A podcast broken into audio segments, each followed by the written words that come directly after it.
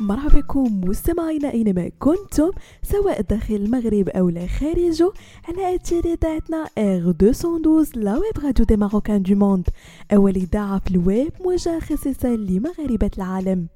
فقرة Hacks Week مستمعينا كرفقكم في مجموعة من les astuces اللي يقدروا يبدلوا حياتكم اليومية. أكبر كابوس مستمعينا كيواجه الأمهات اللي تزاد عندهم bébé هو انهم ما كيبقاوش يستافدوا من الكمية اللازمة من النعاس برغم أن معظم الأمهات كيفضلوا أنهم يبقاو سهرانين على راحة الوليدات ديالهم إلا أن هادشي عنده أضرار صحية على صحة الأم خاصة إذا كانت مرضعة.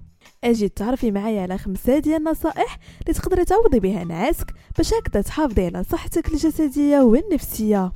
اولا استخدام الضوضاء البيضاء أو ما يعرف بال white noise الضوضاء البيضاء هي صوت كيتضمن جميع الترددات المسموعة للأذن البشرية بين 20 هرتز و 20 ألف هرتز. كيكون هذا الصوت مشابه لطنين مكيف الهواء أو مجفف الشعر أو التلفزيون أو الراديو المغلق.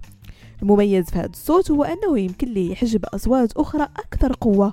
شيء اللي كيخليك تنعس مرتاح في الليل هادشي علاش كينصح الأطباء بتشغيله قبل ساعة من وقت النعاس بمستوى منخفض في مختلف زوايا الغرفة. ثانيا تهيئة غرفة نوم الطفل مسبقا. أول خطوة للاستعداد قبل النوم هي تعتيم الغرفة. بحيث يمكن أن تؤثر جميع الأضواء بما في ذلك ضوء النهار والإضاءة المنزلية وضوء الشاشات الإلكترونية على الميلاتونين. والهرمون المسؤول على النوم اللي كتحتاجيه أنت والطفل ديالك باش نعسو مرتاحين.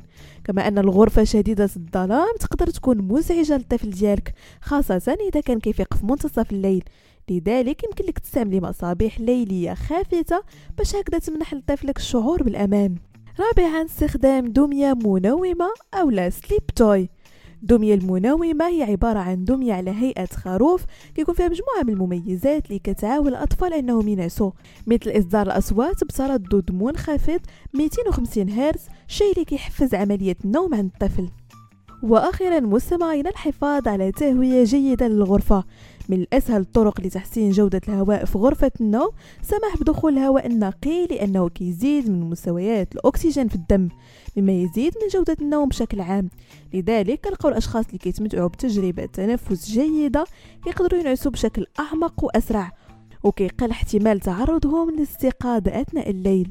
بهذا مستمعينا كنكون وصلنا لنهاية فقرة Hacks Week نضرب لكم موعد la semaine prochaine هادشي كامل على تيريداتنا.